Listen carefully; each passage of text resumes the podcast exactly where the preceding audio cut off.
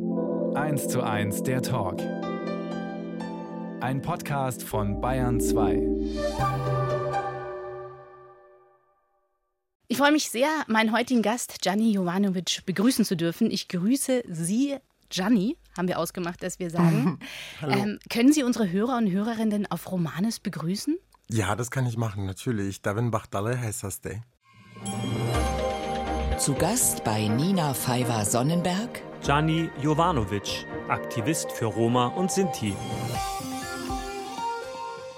Herzlich willkommen. Ich brauche erstmal so ein bisschen Grundinformation und ich glaube, der ein oder andere Hörer, die ein oder andere mhm. Hörerin auch. Wir sprechen hier von Sinti und Roma. Sie sprechen aber von Sintize und Romja. Genau. Danke erstmal für die Einladung. Ich freue mich sehr, hier zu sein. Sinti und Roma ist quasi die Bevölkerung. Und wenn ich jetzt zum Beispiel über einzelne Menschen aus der Gruppe spreche, dann sage ich gerne Sintize und Romja, weil das die gegenderte Form ist. Und ich finde, es ist super wichtig, dass man Menschen, die auch in der Community selber auch nochmal andere Marginalisierungen hat, zum Beispiel trans ist oder non-binary ist, dass man sie in der Sprache mitdenkt. Wir hätten sie jetzt auch ganz anders vorstellen können. Natürlich geboren eben in einer mhm. äh, Sintize und Romja-Familie, mhm. wechselnde Wohnorte, zwangsverheiratet mit mhm. 14, Großvater mit 32. Ja. Das sind alles Fakten, aber in meinem Gefühl bedient das eher so als Einstieg viele, viele Klischees und Vorurteile, die ich auch selbst lang gehebt habe, muss ich ganz ehrlich sagen. Woher glauben Sie, kommt das, dass wir so wenig über Sintize und Romja wissen? Ich glaube, das liegt einfach daran, dass wir A, im Bildungsbereich sehr wenig darüber auch erfahren haben als Kinder auch in den Universitäten. Ich glaube aber auch, das liegt daran, dass wir zu wenig Begegnungsräume haben mit Menschen aus der Community, wo wir interkulturell auch miteinander agieren können. Das ist auch gleichzeitig der Appell übrigens.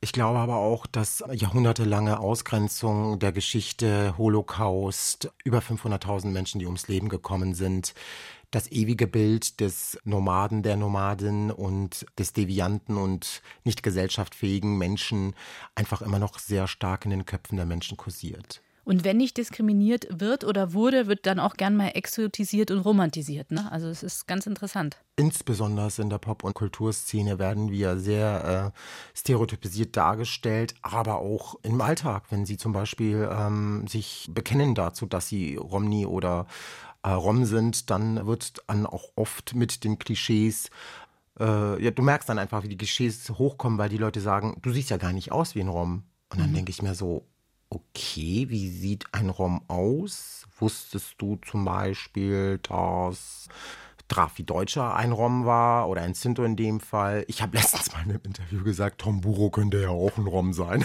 Okay. dann sieht man es ja und, und sieht es man ja nicht an, wirklich. Ne? Also phänotypisch gibt es da einfach keine Einheit. Überhaupt nicht. Wir sind wirklich total heterogen, was auch Phänotype betrifft. Ich will es einmal kurz mal wirklich an der Stelle sagen. Ich bin ein sehr braun gelesener Mensch. Also man sagt heute aus, wie sagt man heute? Aus dem asiatischen, westasiatischen Raum. Man sagt ja nicht mal Migrationshintergrund. Mhm.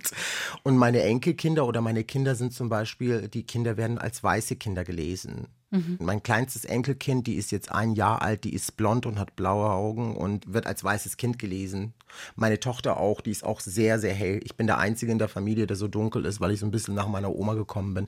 Deshalb uns kann man tatsächlich phänotypisch nicht zuordnen. Es ist unmöglich. Sie selbst haben sich ja auch erst in den letzten zehn Jahren Ihres Lebens mit der Geschichte der Sintize und mhm. Romja befasst. Was hat Sie denn dazu bewegt? Ich glaube, das waren die politischen, aber auch die familiären Umstände, in denen ich groß geworden bin. Also auf der einen Seite natürlich auch so dieser strukturelle und massive Rassismus, der nicht nur im Alltag, sondern auch wirklich terroristisch zum Teil auch war, lebensgefährlich war für mich und für meine gesamte Familie. Aber auch natürlich auch viele Dinge zu verstehen, warum bei uns Roma Dinge nun mal anders sind als vielleicht in der Mehrheitsgesellschaft. Auch familiäre Dinge. Warum ist in unserer Familie das so, aber in der anderen Roma-Gruppe ist das so? Und das wollte ich alles erfahren. Meine Eltern konnten mir eigentlich nur das aus unserer Gruppe erzählen. Und deshalb war es für mich wichtig, dass ich das einfach mal im Gesamten verstehe und vor allen Dingen auch die Verfolgungsgeschichte unserer Menschen auch kognitiv verstehe. Und es hat Sie ja dann praktisch auch politisiert, dieses Wissen und die Erfahrungen, denn Sie sind ja auch aktivistisch tätig. Sie sind Aktivist. Ich bin tatsächlich Aktivist nicht freiwillig, aber es bin's halt, weil es irgendwie die Notwendigkeit war. Dadurch, dass ich, wie gesagt, gerade auch im Bildungssystem sehr viel Rassismus erlebt habe, war es mir wichtig, dass meine Kinder einfach eine bessere Möglichkeit haben und dass ich mit meinem Wissen auch einer breiten Masse, die auch sehr bereit ist, auch dieses Wissen, ihr eigenes Wissen noch mehr aufzufüllen, klarzumachen, dass Sintize und Rom ja eben nicht das sind und dass meine Kinder dann, meine Enkelkinder dann vielleicht in Deutschland eine bessere Möglichkeit haben, groß zu werden. Das war eigentlich der tiefe Wunsch dahinter. Sie haben auch in Ihrem Buch geschrieben, ähm, Politisierung und Aktivismus, das muss man sich leisten können. Oh ja. Es ist ein Privileg, glaube ich, für andere einzustehen oder für viele Gruppen einzustehen. Ich glaube, es gibt sehr viele Menschen, die das auch machen würden, können, wollen, aber vielleicht nicht die Sprache besitzen oder vielleicht nicht die monetären Ressourcen besitzen, um sich das leisten zu können, weil es einfach nur mal viel Zeit, viel psychische Energie auch braucht, um diesen Job machen zu können. Und ich habe Gott sei Dank das Privileg, dass ich finanziell stabil bin und deshalb diese Möglichkeit auch nutzen kann, um meinen Beitrag für für unser Miteinander zu machen, weil mir ist es wichtig. Ich möchte, dass wir hier in Deutschland gut miteinander leben, egal welcher Couleur sind und dass wir uns respektieren und achten und dafür sorgen, dass jeder Teilhabe, aber auch Teilgabe bekommt. Eine Stunde, zwei Menschen im Gespräch auf Bayern 2. Nina Pfeiffer-Sonnenberg trifft Gianni Jovanovic, Großvater mit 32. So, und jetzt haben wir es doch gedroppt. Aber um Großvater zu werden, muss man ja erstmal Vater sein. Und das würden Sie mit 16 nach einer forcierten Ehe mit 14. Aber um das alles zu verstehen, da müssen wir Ihre Lebensumstände von damals unbedingt kennenlernen. Ja. Sie sind in Rüsselsheim geboren, als einziger Sohn einer auch sehr jung geschlossenen Ehe Ihrer mhm. Eltern. Das Einzelkindsein ist in Ihrer Familie aber ganz unüblich gewesen, oder? Das ist sehr unüblich gewesen, ja. Meine Mutter konnte nach mir leider keine Kinder mehr bekommen. Wollte ich nämlich nachfragen, weil sie hatte zwei Operationen, mhm. das, das schreiben Sie auch in Ihrem Buch. Und das ist deshalb so besprechenswert, finde ich, da Sie die medizinische Versorgung der Romja und Sintize mhm. in Deutschland als äußerst fragwürdig beschreiben. Erstens einmal werden viele nicht behandelt, weil man auch Vorurteile hat. Im Sinne von, äh, die könnten uns dann irgendwie noch beklauen oder so. Das ist so. Ich arbeite selber in der Zahnmedizin und ich bin selber Praxisinhaber. Ich weiß genau, wie es im Gesundheitssystem mit meiner Gruppe geht. Das andere ist aber auch Zwangssterilisation zum Beispiel oder Versuche an Kindern, damals in der NS-Zeit, insbesondere von Mengele, an äh, Z. Kindern, so hat er sie damals benannt, sind sehr, sehr viele Experimente geführt worden, natürlich auch an jüdischen Kindern und auch Kindern mit Behinderungen und so weiter. Also wir haben auch sehr große Ängste, zu Ärzten zu gehen, weil wir halt einfach wissen, dass sie uns in der Regel schlechter behandeln, uns teilweise nicht die entsprechenden Medikamente aufschreiben, aber auch zum Teil auch die Leute die Barriere haben, dass sie zum größten Teil vielleicht auch gar keine Krankenversicherung haben. Das hat ja auch was mit dem Aufenthaltsstatus zu tun. Ich glaube, bis heute haben Ihre Eltern noch gar keinen Aufenthaltsstatus, oder? Mein Vater hat äh, nur eine, Bef ich glaube, das nennt sich Befugnis oder Duldung, wie das heißt. Die wird irgendwie alle ich glaube, sechs Monate mittlerweile verlängert. Meiner Mutter, die hat Gott sei Dank mittlerweile eine unbefristete Aufenthaltserlaubnis. Meine Eltern sind auch verheiratet miteinander. Das heißt also, die sind auch standesamtlich miteinander verheiratet. Und trotzdem hat mein Vater keine unbefristete Aufenthaltserlaubnis. Mein Onkel wurde vor zwei Monaten aus Nürnberg nach 35 Jahren abgeschoben. Hm, das bringt natürlich eine irrsinnige Unsicherheit ins Leben und äh, sorgt für alles andere als ja. Stabilität. Das ging ja schon ganz früh los. Sie sind schon in den ersten Lebensjahren von Rüsselsheim nach Serbien, nach Köln, nach Darmstadt mhm. gezogen. Was macht das mit einem kleinen Kind? Oh, Rastlosigkeit, ewige Reise, ewige Rastlosigkeit, niemals irgendwie sich verwurzeln können, niemals Bindungen eingehen können, auch mit Kindern zum Beispiel aus der Umgebung, wo man dann war. War auch schwierig, muss ich sagen, dazu auch mit den Kindern Kontakt aufzunehmen, weil die Eltern das nicht wollten. Es gibt dir das Gefühl, nicht gewollt zu werden an einer Stelle. Und es nimmt dir vor allen Dingen das Gefühl für Visionen und für Wünsche und für Träume, wer und wo man irgendwann mal als erwachsener Mensch sein will. Das tun Kinder. Kinder träumen schon mit sechs, sieben, acht Jahren, wo sie als Erwachsene sein wollen. Und wenn du keinen sicheren Space hast, der dir die Möglichkeit gibt, es auszuleben, dann fehlt dir ein ganz, ganz wichtiger Raum in deinem Leben. Und das wurde uns leider schon, äh, mir schon als Kind sehr, sehr schwierig gemacht, diesen Raum zu finden. Aber ich habe diesen Raum in meiner Familie gefunden. Und das ist ja auch, ich meine, das, man sagt immer, hey, alle in Gruppen unterwegs. Ich meine, wenn man niemand anders hat, auf den man sich stützen kann. Sie, Sie, haben da ein ganz krasses Beispiel geschrieben. Sie mhm. sind schon mit vier Jahren Opfer eines rassistischen Anschlags mhm. in Darmstadt geworden. Da habt ihr gewohnt mit der ganzen Familie. Mhm. Und dann, äh, ja, am besten erzählen Sie selbst. Eines Tages äh, nachts auf einmal Autos, Stimmen, laut, will ich gar nicht wiederholen, was die gesagt haben.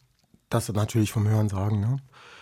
Also ich hörte nur Schreie, das weiß ich noch. Aber was passiert ist, sie haben sind, Autos sind vorgefahren und haben uns Molotow-Cocktails ins Haus geschmissen.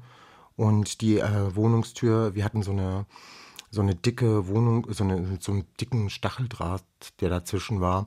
Die ist explodiert auf wahrsten, im wahrsten Sinne des Wortes. Der Aufprall war so groß, dass die Nachbarhäuser stark beschädigt worden sind, sowohl auf der gegenüberliegenden Straßenseite als auch nebenan. Dieser Anschlag war so laut und so heftig, dass man ihn bis in die Darmstädter Innenstadt gehört hat. Das ist unglaublich. Die wollten uns in die Luft jagen. Ne?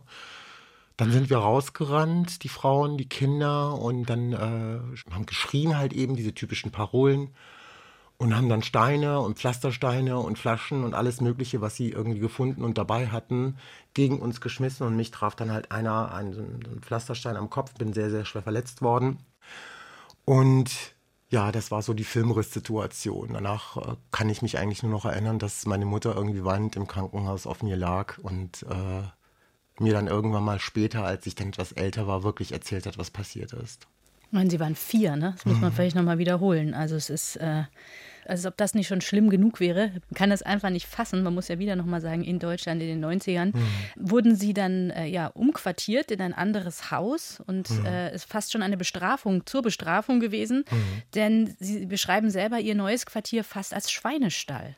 Ja, das war ein Abrisshaus, irgendwo auf der B42 an so einem Hang gelegen. Und davor stand so ein Schuppen mit Holz drin und das Gelände war unfassbar matschig und staubig und dreckig.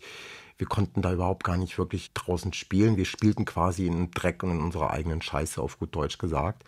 Und meine Familie, gerade die Frauen, haben so einen Putzwahn entwickelt, um alles irgendwie sauber zu halten, weil halt eben ständig irgendwie Dreck in diesem kleinen Häuschen war. Draußen hatten wir noch so einen, so einen Metallschuppen direkt vom Eingang, wo das Holz lagerte. Wir hatten da so einen uralten Tisch stehen vom Sperrmüll, den meine Oma geholt hat. Dann hatte sie so einen Wandteppich da aufgebaut und überall in diesem Raum, der war sehr dunkel, aber irgendwie auch muckelig, kuschelig, wie man es nennen mag. Aber dieser Raum war halt sehr hoch und Löcher pranken durch die Wände, so dass wir quasi in das andere Zimmer gucken konnten von den anderen. Keine so Privatsphäre. Nicht, nee, nuscht, nischt. Aber es war auch, weil halt eben die gesamte Familie auch in diesem Haus war, trotz des ganzen Schlimmen, was da in der Wormser Straße passiert war, wir waren einfach froh, dass wir überlebt haben und dass wir überhaupt erstmal auch mit niemandem zu tun hatten. Das klingt total bescheuert, aber es ist wirklich so. Wenn du von einer gesamten Nachbarschaft terrorisiert wirst über Jahre, in der Wormser Straße, bist du erstmal froh, nach diesem Anschlag überlebt zu haben und dann irgendwo, scheißegal wo, Hauptsache du hast deine Ruhe und niemand will dich umbringen. Wurden denn die Täter äh, gefasst mm -mm. und bestraft? TäterInnen wurden nie gefunden, mm. nie bestraft. Zur Recherche des Buches hat auch der Regisseur Adrian Oeser, der hat ja einen Dokumentarfilm über diese Geschichte gemacht, beziehungsweise über die Geschichte der Sinti und Roma, der lange Weg der Sinti und Roma. Da hat er einige AkteurInnen aus unserer Community porträtiert, wo er auch deren ihre Geschichte und auch vor allem ihre Bürgerrechtsarbeit auch dokumentiert. Und da war auch mein Fall mit dabei. Ich war mit Adrian auch auf der Wormser Straße gewesen und haben dort auch mit der Nachbarin, die genau gegenüber gelebt hat, gesprochen und die hat das auch nochmal bestätigt. Äh, sie war übrigens auch eine, die die Polizei auch regelmäßig in ihr Haus gelassen hat, damit sie uns observieren. Mhm. Das hat sie uns an dem Tag auch nochmal gesagt. Da war ich auch nochmal, habe ich mir gedacht, mein Gott, was bist du für ein Mensch? Und heute, ein äh, paar Dekaden später, redest du mit einem der Opfer. Und als ich ihr dann erzählt habe, dass ich das Kind war, dass sie verletzt war, sagte sie, ach, Sie waren das Kind. Ja, ich kann mich erinnern. Da habe ich mir gedacht, okay, aber die Polizei hast du reingelassen, um uns zu observieren und uns irgendwelche Straftaten anzuhängen, die wir überhaupt gar nicht gemacht haben. Also hast du auch beigetragen dazu, dass dieses Ganze passiert ist. Und das war für mich dann auch so, wo ich gedacht habe, nee, es hat sich auch in den letzten Dekaden nichts geändert. In den letzten 40 Jahren hat sich auch nichts geändert. Die Menschen sind so, wie sie sind dort in dieser Straße und werden auch immer so bleiben. Gianni Jovanovic bei mir in 1 zu 1 der Talk hier auf Bayern 2. Gianni, Sie wurden eingeschult, wie ich damals auch als Kind, aber die Schuluntersuchung schon ist bei Ihnen ganz, ganz anders abgelaufen. Es war so, dass wir von den Betreuern dort damals die Information bekommen haben, ach, Ihr Sohn kommt jetzt in die Schule, super, das wird geil. Und meine Eltern, muss man dazu sagen, hatten vom Bildungssystem äh, Deutschland null Ahnung. Selber zum Teil Analphabeten, zum Teil semi-alphabetisiert Und für uns war es klar, das war auch das, was man uns gesagt hat, der Aufenthalt ist abhängig davon, inwieweit die Kinder auch tatsächlich auch äh, zur Schule gehen, inwieweit Integrationsbereitschaft sozusagen von uns wäre und so weiter. Und das war so ein Teil davon. Das Kind musste in die Schule sozusagen, weil daran natürlich auch unser Aufenthalt irgendwie so ein bisschen davon abhängig ist. Und dann hatten sie dann mit mir dann in diesem Amt da, wo ich da war, Deshalb beschreibe ich ja auch im Buch, ich, was muss ich denn da machen? Ich musste da irgendwie auf Linie laufen, ein paar Striche malen. Dann hat er mit mir geredet, hat mich ein bisschen abgeklopft. Ja, und dann kam ein paar Tage oder ein paar Wochen später dann die Empfehlung, dass ich in eine Sonderschule kommen soll. Und ich wusste nicht, was eine Sonderschule ist und meine Eltern auch nicht. Für uns war das eine Schule. Und dann bin ich da hingekommen. Und immer eine Selbstverständlichkeit. Ne? Also der Test hat jetzt nicht gezeigt, dass Sie besondere Schwächen hätten, sondern ich einfach denke nicht. klar. Ja, ich war ein bisschen, wahrscheinlich war ich schon äh, ein bisschen, also ich war immer sehr temperamentvoll. Ich war ein sehr lautes und sehr extrovertiertes Kind, was ich heute immer noch bin. Aber es war jetzt nicht so, dass ich den Bedarf gehabt hätte, jetzt äh, eine Förderschule zu bekommen, zumal das auch wiederum ein historisches negatives Merkmal in der Bildungsinstitution Schule in Deutschland auch ist. Also das ist ja auch nicht nur mir passiert, das ist ja ganz vielen passiert das. Ich bin auch regelmäßig in Schulen, ich war einmal in der Schule, da waren irgendwie 200, 300 kind, 200 Kinder waren es, gar nicht mehr so viel und davon waren 67 Roma-Kinder. Also wenn ich mich dann frage, und das war eine Förderschule, und ich mir denke, äh, das heißt, es wird gar nicht gewollt, dass wir überhaupt unseren Beitrag, also teilhaben, beziehungsweise teilgeben und teilhaben an den Ressourcen, an der Gesellschaft. Das wird von uns auch nicht erwartet, weil man uns das zum Teil ja auch immer noch nicht zutraut, weil sie glauben, dass wir nicht gesellschaftsfähig sind, uns nicht in die soziale Gemeinschaft und in der zivilisierten Miteinander uns auskennen sozusagen, obwohl wir mit einer der anpassungsfähigsten EuropäerInnen sind auf diesem Kontinent. Äh, warum sitzt denn keine Romni oder keine Sintica im Bundestag zum Beispiel? Das ist doch mal die Frage, die wir uns mal stellen. Warum kennen wir keine Sintica und keine Romni, die, keine Ahnung, hier in Deutschland als Künstler oder Künstlerin wirklich als Romni oder Sindize auch anerkannt wird und auch immer auch in dieser Position auch in der Öffentlichkeit auftritt. Bei Marianne Rosenberg zum Beispiel ist, die Frau ist heute über 60, die hat sich erst vor ein paar Jahren dazu bekannt, dass sie eine Sintiza ist. Mhm. Obwohl ihr Vater Otto Rosenberg, Gott hab ihn selig, einer der wichtigsten Aktivisten und Bürgerrechtler nach dem Holocaust gewesen ist. Wenn es den nicht gegeben hätte, hätte es ganz, ganz viele Institutionen heute aus unserer Gruppe gar nicht gegeben, weil er mit einer der ersten war, der quasi darauf aufmerksam gemacht hat, dass auch über 500.000 Sintize und Romja im Holocaust umgekommen sind. Das heißt also, wir mussten uns verstecken, weil wir einfach wussten, dass wenn wir uns als Sintiza oder als Romni uns bekennen, dass diese ganzen stereotypisierten Bilder mit uns geframed wird. Und das will keiner, das will keiner. Und es macht aber was mit dir, wenn du deine eigene Identität verleugnen musst. Wer ihnen aber sehr geholfen hat, und es gibt ja zum Glück diese GatekeeperInnen, die einen beschützen und auch weiterbringen, ist ihre Sonderschullehrerin. Die hat sie ja immer bestärkt. Das ist eine Künstlerin der Lehrer gewesen. Das war nicht nur eine Sonderschullehrerin, sondern sie war eine Künstlerin. Weil diese Frau verstanden hat, dass ich ähm, nicht für diese Schule gemacht bin. Nicht nur ich, sondern viele andere Kinder. Sie hat das gesehen. Ich glaube, dass sie damals empowernd war, obwohl es dieses Wort oder diesen Begriff so gar nicht gab in den 80ern und weil sie einfach auch verstanden hat, dass Vorurteile gruppenbezogene Vorurteile immer Gruppen auch das Leben kosten. Sie war damals, sie ist ebenfalls, sie ist 42 damals geboren. Das heißt, ihre Eltern haben ihr viel erzählt und sie hat viel mitbekommen, was in Deutschland passiert ist. Und sie hatte auch den Anspruch, dass Menschen, die marginalisiert sind, einfach auch die Plattform haben, einfach auch teilzuhaben. Und äh, ich glaube, das waren so ihre eigenen Motive. Und das andere ist, Frau Bernecke hat mich einfach geliebt. Mhm. Ich war wie ihr Kind und sie war wie meine Mutter. Wir haben eine sehr, sehr, sehr, sehr enge und liebevolle Beziehung miteinander gehabt, die immer auf diesem Mutter-Kind-Beziehung basierte und sie mir gesagt hat, Gianni, du trägst ein Licht in dir und die Menschen sehen es nicht. Ich möchte, wenn du durch die Schule läufst, dass du gerade läufst. Ich möchte nicht, dass du dich bückst. Ich möchte, dass du die Menschen grüßt. Ich möchte, dass du freundlich bist, dass du immer gepflegt bist, dass du immer saubere Fingernägel hast, dass deine Haare immer schön gemacht sind. Die Leute sollen sehen, dass du schön bist. Und sie meinte dieses Schön nicht nur von außen, sondern sie meinte meine inneren Werte. Und das war das so, was ich heute auch noch so mitgenommen habe, wenn ich zu Leuten sage, bitte seid schön, dann meine ich nicht nur seid äußerlich schön, sondern dieses Schönsein bedeutet einfach, das ist ein anderes Wort für Vielfältigkeit. Ich mag dieses Wort Vielfältigkeit nicht so sehr. Ich versuche das mit Schönheit zu füllen, weil das zeigt dann im Endeffekt die ganzen Facetten einer Persönlichkeit. Und das hat Christiane Bernecker, Entschuldigung, muss immer heulen, wenn ich über die rede. Sie ist verstorben mittlerweile, ne? Ja, leider. ist zu früh verstorben und ähm, Wissen Sie, es gab so eine Situation, da war ich mit meinem Mann äh, hier in Köln und habe ganz viel über sie gesprochen und habe zu Paul gesagt, meinst du, weißt du, Paul, wenn es Christiane Berger nicht in meinem Leben gegeben wäre, wäre ich heute nicht der Johnny, der ich heute bin. Sie ist ein Teil meiner Identität und das meine ich, das ist auch so wichtig, dass viele LehrerInnen und PädagogInnen, die vielleicht heute zuhören, zu wissen, dass sie in einer Position stellen, wo sie kleinen Kindern wirklich dieses Ja oder dieses Nein geben, als GatekeeperInnen, so wie sie es gerade gesagt haben. Und ich glaube, das muss uns bewusst sein. Wir müssen uns aber auch bewusst sein, dass Kinder, die aus marginalisierten Gruppen haben, ganz andere Struggles und Lebensrealitäten haben, als vielleicht Kinder, die nicht diese Probleme haben. Oft müssen diese Kinder zu Hause die Briefe lesen, sie müssen managen, sie müssen ihre Eltern zu Ämtern begleiten. Warum sind ausländische Eltern oder migrantische Eltern zum Teil nicht bei Elternsprechabenden weil nun mal dort einfach nur ausschließlich Deutsch gesprochen wird und einfach es zum Teil auch keinen Anlass auch dafür gibt, andere zu inkludieren, weil behauptet wird, ja, du lebst in Deutschland, also musst du Deutsch reden.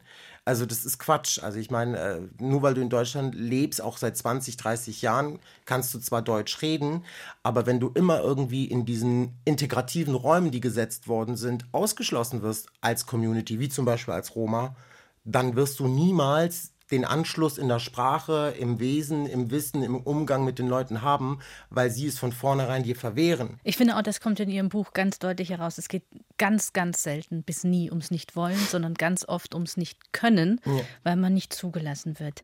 Schade, dass Sie uns vom WDR zugeschaltet sind. Ich hätte Sie jetzt schon mehrfach unprofessionell umarmt in diesem Interview, einfach weil sich das so oh, gehört, wenn jemand sowas erzählt. Und ich muss ganz ehrlich sagen, es geht ja jetzt auch erstmal nicht besser weiter. Wir sprechen jetzt als nächstes nachdem sie eben jetzt in dieser Schulform ja doch ihren Weg gehen mussten und ihn zum Glück auch gegangen sind, wieder über ihre Zeit äh, in ihrer Familie, denn sie wurden dann recht früh, ich glaube mit 14, verheiratet. Ja, das stimmt muss dazu sagen, das ist aber, so wie ich gelernt habe, gar nicht üblich in nein, allen Romja- und Sintize-Familien. Wie gesagt, es ist eine sehr heterogene Gruppe. Die Umstände und die Ursachen spielen immer eine ganz entscheidende Rolle, wie ich das da vorhin gesagt habe. Also wenn man jetzt hört, was wir hier in Deutschland oder was meine Familie in frühester auch schon in Serbien, auch die davor, aber auch jetzt hier in Deutschland erlebt hat und ausgegrenzt wird aus jeglicher kumulativen Strukturen, die Existenzbedürfnisse wie Arbeit, Wohnung, Gesundheitswesen, Bildung, Kunst und Kultur, Immobiliensuche und so weiter, wenn man da ausgeschlossen wird und nicht das Gesundheitssystem einen auffängt oder das Sozialsystem einen auch, auch auffängt, dann bleibt ihnen nichts anderes übrig, als relativ früh viele äh, Ressourcen zu schaffen, indem man Kinder einfach gebärt. Das war vor 150 oder 100 Jahren in Deutschland nicht anders. Und es ist teilweise heute in Europa immer noch so der Fall. Also es ist jetzt nichts Roma-typisches. Ne? Also ja. immer da, wo Armut herrscht, immer da, wo keine Ressourcen zur Verfügung stellen, Leute nicht normalen Job arbeiten können, sind Kinder natürlich die Versorgung und Familie ist die Versorgung und später dann, wenn man alt ist, sorgen die Kinder für einen. Und dadurch, dass mein Vater und meine Mutter ja nur ein Kind bekommen haben, blieb ihnen nichts anderes übrig, das zu machen, um zu hoffen, dass ich irgendwie zehn Kinder mache und die Familie dann am Ende des Tages dann wirklich safe ist. Das war so mit der Grund. Das war nicht der Grund, weil mein Vater mich gehasst hat oder weil er gesagt hat, du musst das jetzt machen, damit du ja kein Deutscher wirst, sondern schön Roma bleibst. Nein, das sind alles Gedanken, die von außen hinein projiziert werden. Er hat selber so früh geheiratet, sein Vater hat selber so früh geheiratet, sein Großvater hat so früh geheiratet. Das war in unserer Familie relativ normal, weil einfach die Verhältnisse, die Vulnerabilität in unserer Familie extrem groß war. Und um Mitgift ging es, glaube ich, auch noch. Also es war dann Ressource Kind natürlich für die ja. Ernährung und auch Ressource Geld in einer gewissen Art. Das ist ja auch immer der Versuch, in die nächsthöhere Kaste zu heiraten. Ne? Das ist so ein bisschen auch noch aus unserer Ursprungskultur, aus dem Indischen auch heraus, trägt das auch noch in unserer Kultur bei. Es ist der Wunsch vor allen Dingen, das Mädchen in eine bessere Familie zu bekommen, damit das Mädchen einfach auch ein besseres Leben hat. Ne? Das ist auch oft der Wunsch auch dabei. Wie war Ihre Hochzeit dann? Kann oh ich mir das vorstellen? ja. Ihre die ging erste, Tage, muss man sagen. Die ging drei Tage. Am ersten Tag kamen alle zusammen. Das war sowas wie der Polterabend, wie man es in Deutschland so noch kennt.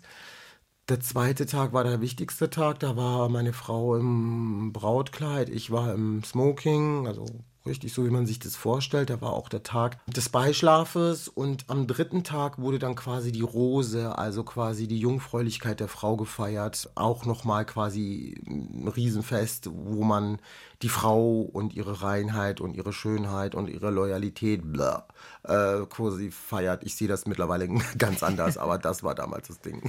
Ja, ein irrsinniger Druck auch, unter dem Sie und Ihre, ich glaube, Ihre Frau war damals 13, oder? Ja, vor ja. allen Dingen, ich hatte ja damals gar keine sexuellen Erfahrungen. Woher soll ich denn wissen, wie man mit einer Frau schläft? Wo, überhaupt, wie sollen wir das wissen? Also für mich war es im Nachhinein physischer und psychischer Missbrauch.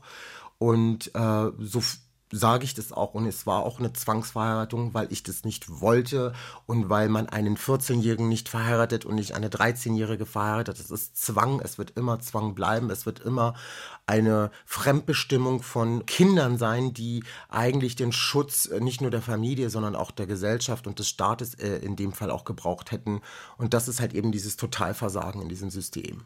Was ich super spannend war, ist, dass Sie äh, geschrieben haben, dass Sie das selten Zwangsverheiratung nennen, weil für Sie war es damals, also mhm. aus dem Blick des 14-jährigen Giannis, recht selbstverständlich. Aber ja. die Schule, die SchülerInnen, die LehrerInnen, die haben so reagiert, dass sie erstmal verstanden haben: Moment mal, das ist ja gar nicht so normal alles ist. Das ist ja dieser Spagat zwischen zwei Kulturen groß zu werden. Einmal in der deutschen Kultur, wo du halt eben Schule äh, hast, Freunde hast und ganz viel irgendwie auch da Bereiche hast, wo du klarkommst. Und dann die Roma-Community, also in meiner Familie zumindest die familiäre Community, die dann im Endeffekt wieder was vorlebt, was irgendwie komplett konträr dort ist. Für mich war es in diesem Raum, wenn ich zu Hause war, normal. Mhm. So, für mich war es aber auch normal, keine Ahnung, äh, dass meine äh, Freundin Karin mit einem bauchfreien Top da war und mit einem kurzen Minirock da war und ihre 13, 14, 15-jährige Weiblichkeit krass gefeiert hat. So, das kannte ich dann wiederum in meiner Community nicht. Aber ich habe weder das verurteilt, sondern ich habe gesagt, hey, bei Karin ist es halt so. Habe ich mir gedacht, weil sie auch Deutsche ist so. Bei uns Roma macht man das halt nicht, weil wir halt Roma sind. Das, hat, das denkt man dann so mit 13, 14 Jahren. Mhm. Ne? Aber ich habe es nie verurteilt.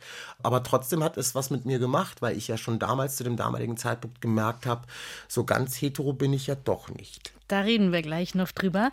Bevor Sie das dann auch laut ausgesprochen haben, haben Sie nämlich erst noch mal zwei Kinder bekommen. Also Sie waren mit 18 oder 17 zweifacher Vater, was Sie jetzt natürlich noch mhm. sind, zum, zum Glück. Ja, ja, ja. Wie kommt man darauf klar in dem Alter? Auch selbst wenn Sie wussten, dass äh, ein Geschlechtsakt irgendwann mal zum Kind führt, ist das ja mhm, trotzdem das schockierend. Ja war ja auch diese Erwartungshaltung, die ja mit eingekehrt ist. Ne? Nach heiraten bedeutet ja auch Kinder bekommen, habe ich vorhin erzählt, dass mhm. Kinder die Ressource sind. Das heißt, ich stand, wir beide, meine damalige Frau und ich, wir standen schon extrem unter Druck, jetzt quasi für Nachwuchs zu sorgen.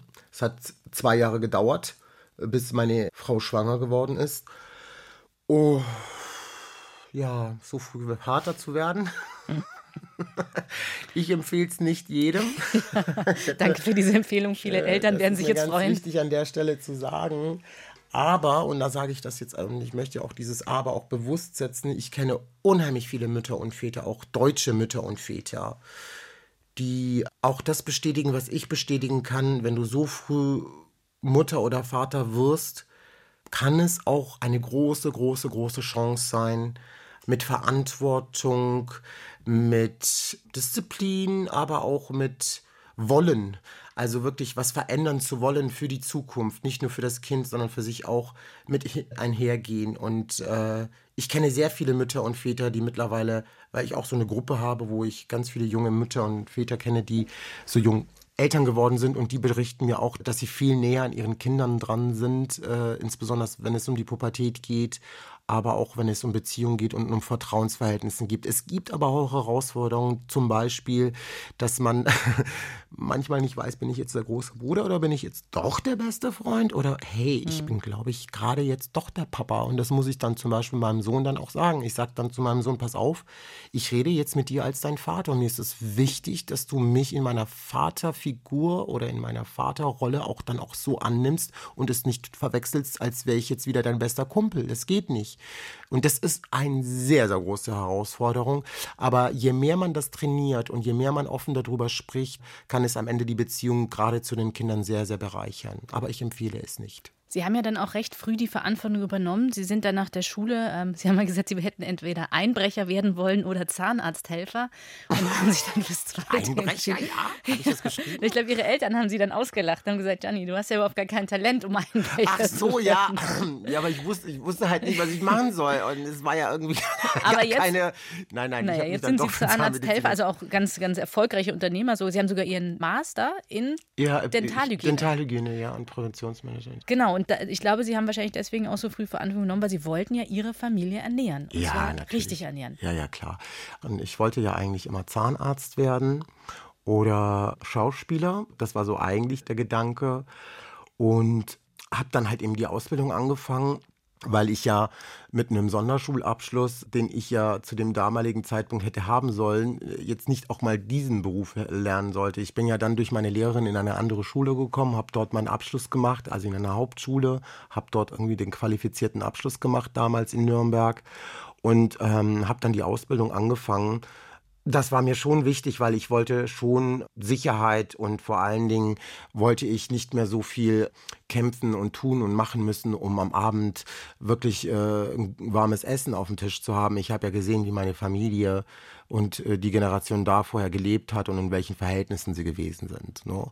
Und ich wollte einfach ein gesundes, selbstbestimmendes Leben haben und mir war klar, dass das in Deutschland oder überhaupt auf der Welt nur möglich ist, wenn du einen guten Job hast, der dir auf der einen Seite auch gesellschaftliche Anerkennung bringt, persönliche Anerkennung bringt und den du vor allen Dingen am Ende des Tages deine Kinder und dich und deine Frau ernähren kannst. Und deshalb war mir wichtig, dass ich tatsächlich auch als erster meiner Familie das auch vorlebe, weil ich nun mal Kinder habe und ich wollte einfach auch diese Fremdbestimmung der Ausgrenzung äh, wollte ich äh, zäsieren. Also ich wollte selbstbestimmt sagen, stopp, mit mir machst du das nicht mehr Deutschland. Deutschland, du wirst mich nicht mehr penetrieren.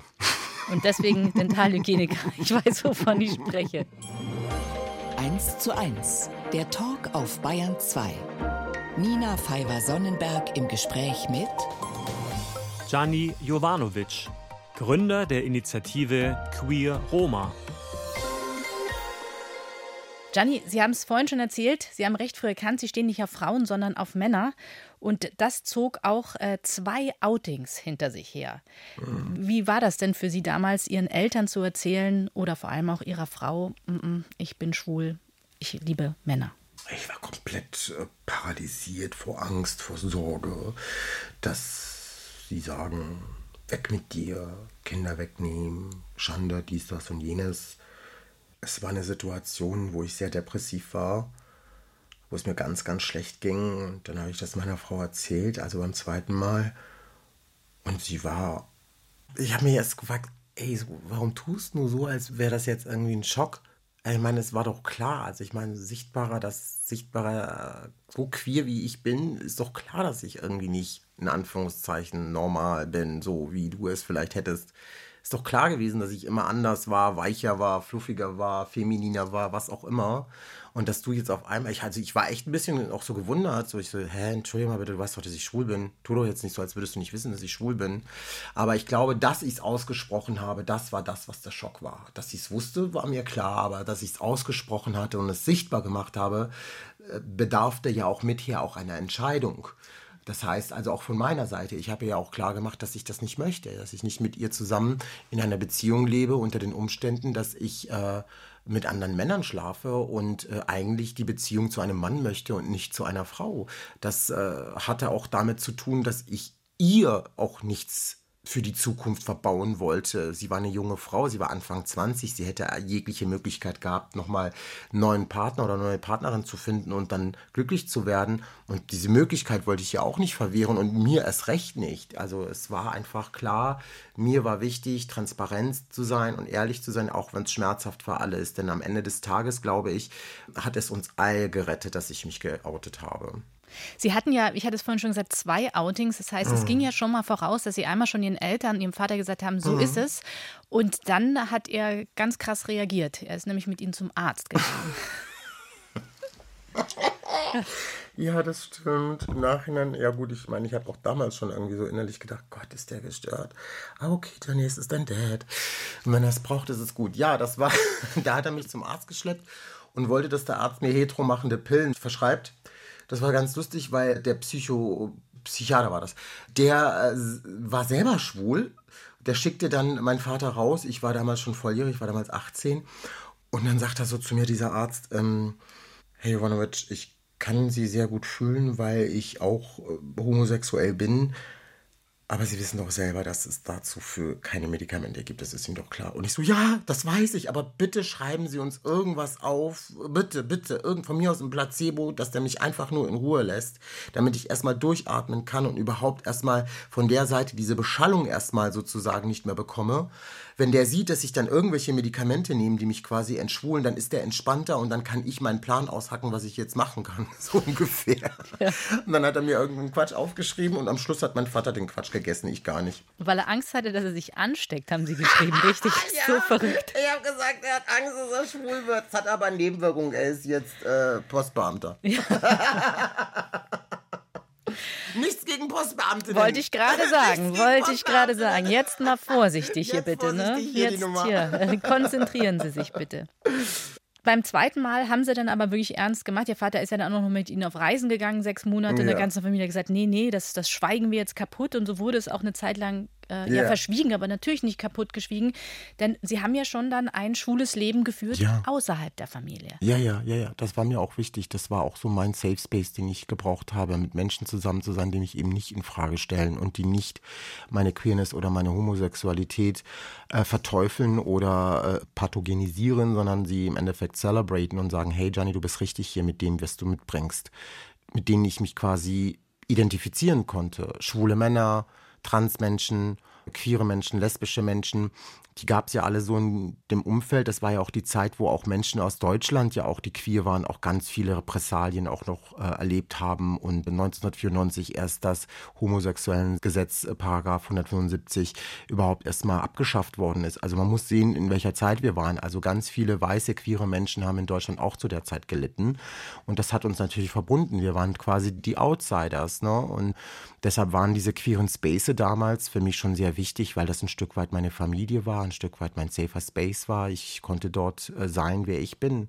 Und, Und Sie haben auch Ihren Mann kennengelernt. Meinen wunderbaren Mann. Bis heute. Ich, ja, ich habe heute noch, der ist, ich bin gestern aus Basel, war ich.